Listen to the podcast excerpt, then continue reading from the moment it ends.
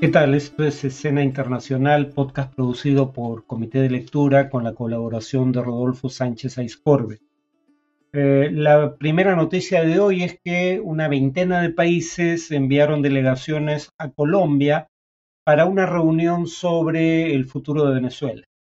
Eh, la reunión se lleva a cabo hoy, 25 de abril, en Bogotá, el gobierno aclaró que eh, solo iban a participar delegaciones oficiales, es decir, no iban a participar ni representantes del chavismo ni representantes de la oposición venezolana. El objetivo es buscar eh, alternativas para que las partes retomen el diálogo eh, en México, que está pausado temporalmente. La delegación de la plataforma unitaria, un grupo de opositores que dialogan con el chavismo, eh, aunque no va a participar del evento por las razones ya indicadas, eh, respalda la cumbre luego de reunirse con el presidente Petro. Eh, este a su vez ya ha tenido cuatro reuniones con el presidente de facto de Venezuela, Nicolás Maduro, para discutir temas relacionados con esta cumbre. Y Petro ha propuesto una solución bastante sencilla al impasse político venezolano. Eh, que se dé un cronograma electoral en condiciones que ofrezcan garantías a todas las partes que participarían de las elecciones generales eh, y que asociado a elecciones generales con eh, observadores internacionales y autoridades electorales independientes, Estados Unidos empieza un proceso paulatino y también la Unión Europea de levantamiento de las sanciones que han aplicado contra el régimen venezolano.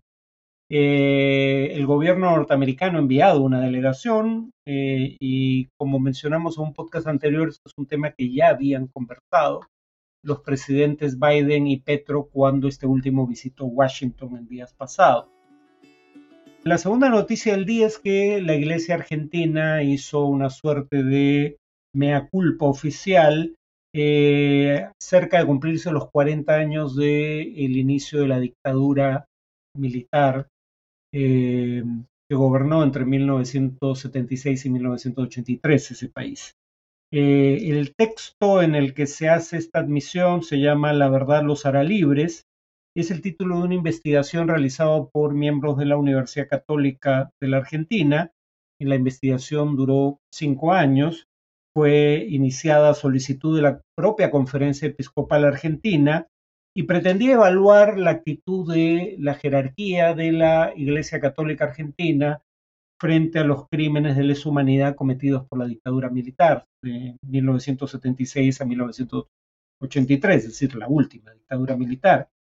Los distintos miembros de la conferencia episcopal en la introducción admiten que, y cito, en muchas decisiones, acciones y omisiones la Conferencia Episcopal de la Argentina no estuvo a la altura de las circunstancias. Y el trabajo muestra que la jerarquía en buena medida respaldó a la Junta Militar, pero también habla de los casos de miembros de la jerarquía eclesiástica que intentaron ayudar a las víctimas de la represión y del martirio, término que utiliza el informe, eh, de obispos, sacerdotes y monjas que fueron asesinados eh, por la dictadura. Eh, los autores muestran, por ende, toda la gama de posiciones que se desplegaron entre las autoridades de la Iglesia Católica Argentina eh, durante eh, el régimen militar y las posiciones que adoptaron también variopintas sobre las atrocidades cometidas por el mismo. Y el informe relata el caso de los sacerdotes jesuitas Francisco Jalix y Orlando Llorio, detenidos y torturados eh, durante cinco meses en 1976, así como las cartas que eh, el cardenal Bergoglio, el actual papa bajo el nombre de Francisco I, y las gestiones que el propio Bergoglio hizo junto con el nuncio apostólico eh, Pio Laghi para la liberación de estos sacerdotes. finalmente, en lo que también será parte del tema de análisis de hoy, eh, la cadena Fox News despidió a su presentador estrella, Tucker Carlson, eh, la cadena de la cual es propietario el magnate de, digamos, medios de comunicación, no solo en Estados Unidos, Rupert Murdoch, eh, emitió un comunicado el viernes diciendo que el de ese día había sido el último programa de Tucker Carlson, con lo cual no se le dio la opción de despedirse de, eh, de su teleaudiencia. Eh, y este despido se produce menos de una semana después de que la cadena Fox llegara a un acuerdo con la empresa Dominion para pagar una indemnización de 708.5 millones de dólares y así evitar el juicio por difamación que eh, seguiría la denuncia presentada por Dominion, dado que eh, siendo una empresa, Dominion Voting Systems, cuyas máquinas habían eh, sido utilizadas en el recuento de los votos en las últimas elecciones generales de Estados Unidos, esta a su vez había sido acusada por Fox de participar en un fraude electoral en favor de Joe Biden y en detrimento de Donald Trump. Según Dominion, Tucker Carlson, Sean Hannity y Janine Pirro, tres presentadores estelares de la cadena Fox, eh, presentaban en sus programas abogados que afirmaban haber que la cadena, perdón, la empresa Dominion utilizó algoritmos para transferir votos de Trump a Biden, cosa que es virtualmente imposible. Y Dominion gana el caso de difamación sin necesidad de ir a, juicio porque había conseguido eh, documentos internos o comunicaciones internas de Fox en donde la sección de lo que se debe llamar fact-checking en inglés, o sea, verificación de información, indicaba que los eh, alegatos de Trump y su campaña de fraude electoral eran falsos. El propio Tucker Carlson y otros conductores de la cadena Fox ponían en duda la versión tanto de Trump como de su equipo de abogados, dirigido por Rudy Giuliani, según la cual eh, se había eh, producido un fraude electoral contra Trump. Eh, y el propio jefe de la cadena, Rupert Murdoch, dijo que los alegatos de fraude eran una locura. Así que eh, por esas razones eh, Fox prefirió eh, llegar a un acuerdo antes de que se iniciara el juicio, cuando ya se había elegido el jurado, o sea, el juicio estaba por empezar. Em, el valor bursátil de la cadena ha caído hasta un 5% después de la salida de Carlson. Como ya indiqué, ese es también el tema del cual voy a hablar en la sección de análisis, aunque poniéndolo en un contexto más amplio, en donde opciones de derecha radical han tendido a coincidir en hablar de fraude electoral sin presentar evidencia cada vez que pierden elecciones en el hemisferio occidental. Eh, en el caso de Fox contra Dominion Voting System, eh, Fox no solo alegó que las máquinas de Dominion eran vulnerables al hackeo, sino como ya indicamos que Dominion fue un un actor, eh, digamos, eh, que participó del proceso de fraude. O sea, no es solo que sus máquinas fueran vulnerables al hackeo y por ende a la comisión de un fraude, es que ellos eran cómplices del fraude. Eh, y em, como ya se indicó en, digamos, mensajes privados, el propio Tucker Carlson, que dio crédito a estas denuncias de fraude en su programa, decía que Rudy Giuliani, el jefe de abogados de Trump, mentía y que era un demente. ¿no? Y el propio Murdoch, como ya indiqué, que el alegato de fraude, y cito, era una verdadera locura. Fox, en buena medida, por ende, reconoce que estos alegatos eran falsos. Eh, y dicho sea de paso, esto se da en el contexto en el que hay un segundo juicio, o perdón, una segunda demanda por difamación contra la cadena Fox News, de otra empresa que participó en el recuento de votos, Smartmatics, por motivos similares. Como ya vimos en ocasiones anteriores, esto eh, abunda sobre la evidencia que ya existía de que el alegato de fraude de Trump era falso. Por ejemplo, los abogados de Trump presentan 62 demandas de distintas instancias judiciales o ante distintas instancias judiciales y pierden todas y cada una de ellas entre otras razones porque en ninguna de esas demandas plantean realmente que haya habido un fraude. O sea, eso lo decían ante cámaras de televisión, pero no lo repetían bajo juramento ante un juez. Eh, dicho sea de paso, los jueces que vieron los alegatos eh, de fraude y que los desestimaron en su totalidad eh, incluye a los jueces de la Corte Suprema. Seis de los nueve jueces de, la, Corte Suprema de los Estados Unidos que ni siquiera se tomaron la molestia de redactar un fallo al desestimar el alegato de fraude, seis de esos nueve jueces fueron nominados por presidente republicano, tres de esos seis fueron nominados por el propio Trump. Ni siquiera los jueces que nominó Donald Trump dieron, eh, digamos, eh, crédito a los alegatos de fraude, como no lo hicieron tampoco los propios abogados de Trump, que como repito, nunca alegaron fraude ante las cortes. Eh, por ejemplo, Corey Langhofer, uno de los abogados de la campaña de Trump ante un juez en el condado de Maricopa, dijo literalmente lo siguiente. Es una cita textual. Este no es un caso de fraude. No estamos alegando fraude en este juicio. No estamos alegando que alguien esté robando la elección. Lo que alegamos es que en lo que parece ser un número limitado de casos, hubo errores de buena fe en las máquinas procesadoras que debería conducir a una mayor revisión de ciertas papeletas de sufragio. En el caso del jefe del grupo de abogados de la campaña de Trump, el ex eh, alcalde de Nueva York, Rudolph Giuliani, el juez le pregunta, ¿está argumentando usted que debe aplicarse aquí un escrutinio estricto? Y Giuliani responde literalmente lo siguiente, no, debería aplicarse el escrutinio normal. Si hubiéramos alegado, alegado fraude, sí, pero este no es un caso de fraude. los abogados de Trump y la campaña de Trump sabían que mentían cuando decían ante los medios de comunicación que había habido un fraude en su contra, porque no lo repetían bajo juramento ante un juez, porque eso sería perjurio si se demostrara que era falso, y lo era, y podrían haber terminado en prisión. Eh, lo mismo respecto, dicho sea de paso, del caso brasileño.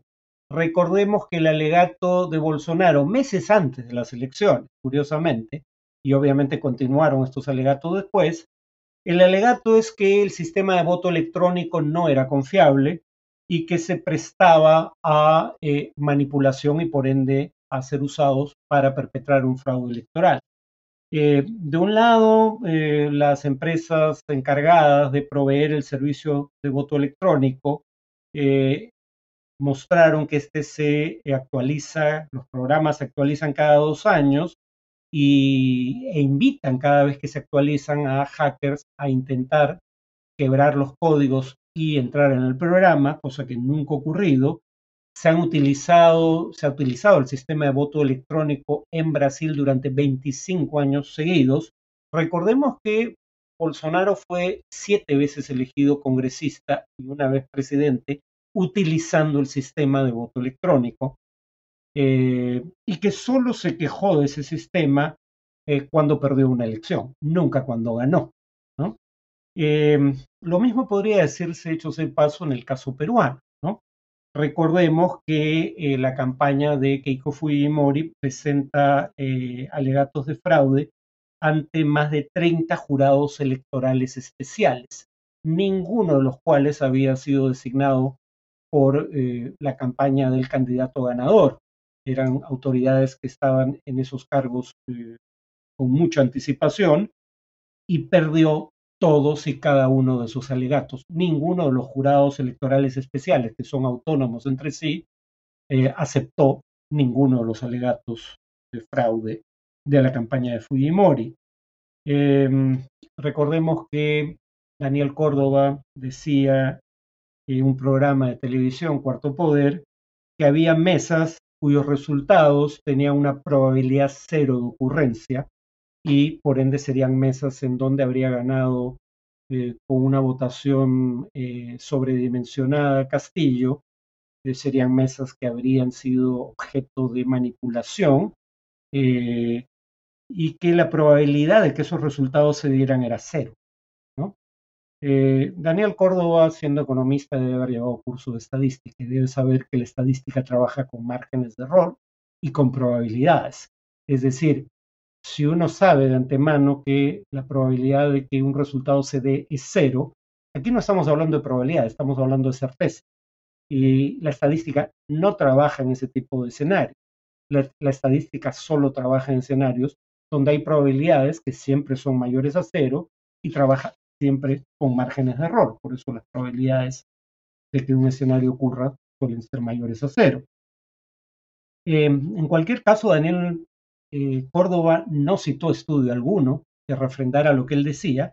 Quien hizo un estudio sobre el mismo tema fue eh, la agencia Ipsos, e Ipsos concluyó que si bien era cierto que había mesas con resultados que eran sumamente improbables, eh, encontró que uno, la cantidad de mesas que presentaban resultados altamente improbables estaba dentro de la media histórica para procesos electorales en el Perú, eran menos del 5% del total de mesas, y que además estas mesas se distribuían en forma aleatoria entre ambas candidaturas. 2.3% de esas mesas en donde había ganado por un margen muy superior a la media en la región o a nivel nacional, favorecían a Keiko Fujimori, 2.3% del total de mesas, y 2.4% del total de mesas que tenían resultados sumamente improbables, pero posibles, favorecían a Castillo. Ipsos, que sí investigó el tema, no encontró nada raro. Y recordemos que Ipsos era la agencia a la que contrató el Canal 4 para hacer el boca de urna. Eh, sin embargo, cuando Ipsos hace este tipo de estudios tras las elecciones, eh, el programa Cuarto Poder de Canal 4, en lugar de consultar a Ipsos en torno a las demandas de fraude, consulta al presunto criptoanalista proveniente de la Marina de Guerra del Perú, que luego tiene que pedir disculpas por los eh, argumentos que erróneamente había esgrimido y reconoce su error. Claro que ese reconocimiento del error no se hace en el programa Cuarto Poder, uno de los programas con más audiencia sobre política nacional en la televisión de señal abierta. Piensen, por ejemplo, en el siguiente dato, ¿no? ¿Qué alegaba la campaña de eh, Fujimori? Que había habido suplantación de identidad en los miembros de mesa eh, en mesas que involucraban 220 mil votos. Suponiendo, como es el caso, que se emiten 200 votos por mesa, si hay 220 mil votos en duda, eso implica que hay 1.100 mesas en la picota, cuyos resultados están siendo, siendo puestos en duda. Y dado que hay tres miembros por mesa, estamos hablando de 1.100 mesas, estamos hablando de 13.300 miembros de mesa que habrían participado en el presunto fraude. Eh, aquí sí hay una forma también de calcular la probabilidad de que de un número tan grande de presuntos implicados en un fraude electoral, 13.300, ¿cuál es la probabilidad de que ninguno de ellos haya declarado en torno al tema desde la realización de las elecciones? Esa sí es una probabilidad muy cercana a cero, ¿no? repito, a casi dos años de las elecciones de 2021, no se ha identificado un solo miembro de mesa que haya sido formalmente acusado de haber participado en un fraude electoral o admita que había participado como miembro de mesa suplantando la identidad de alguien más eh, y participado en un fraude electoral. Nadie.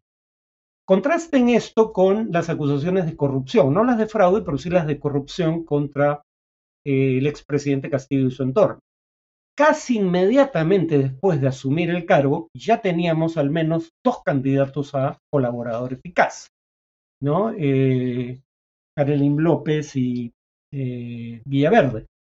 Eh, y al día de hoy tenemos alrededor de una docena de candidatos o colaboradores eficaces. Y estamos hablando probablemente de un universo, digamos, los miembros de la presunta organización criminal que practicaba la corrupción en favor de un grupo liderado por Pedro Castillo. Estamos hablando de menos de 3.300 personas y ya tenemos alrededor de una docena de colaboradores eficaces o candidatos de colaborador eficaz que testifican en favor del alegato de que hubo casos de corrupción que eh, tocan al propio Pedro Castillo. no tenemos un solo miembro de mesa dos años después de un universo de 3.300 potenciales que sea colaborador eficaz en materia de testimonios sobre el presunto fraude que se habría producido en 2021 en el Perú. La diferencia obviamente entre Estados Unidos y el Perú es que eh, alegar fraude sin pruebas y manchando la honra de una empresa le ha costado cerca de 800 millones de dólares a la cadena Fox News. En el Perú eh, eso resultó gratis. Bueno, eso es todo por hoy. Nos vemos en el siguiente podcast.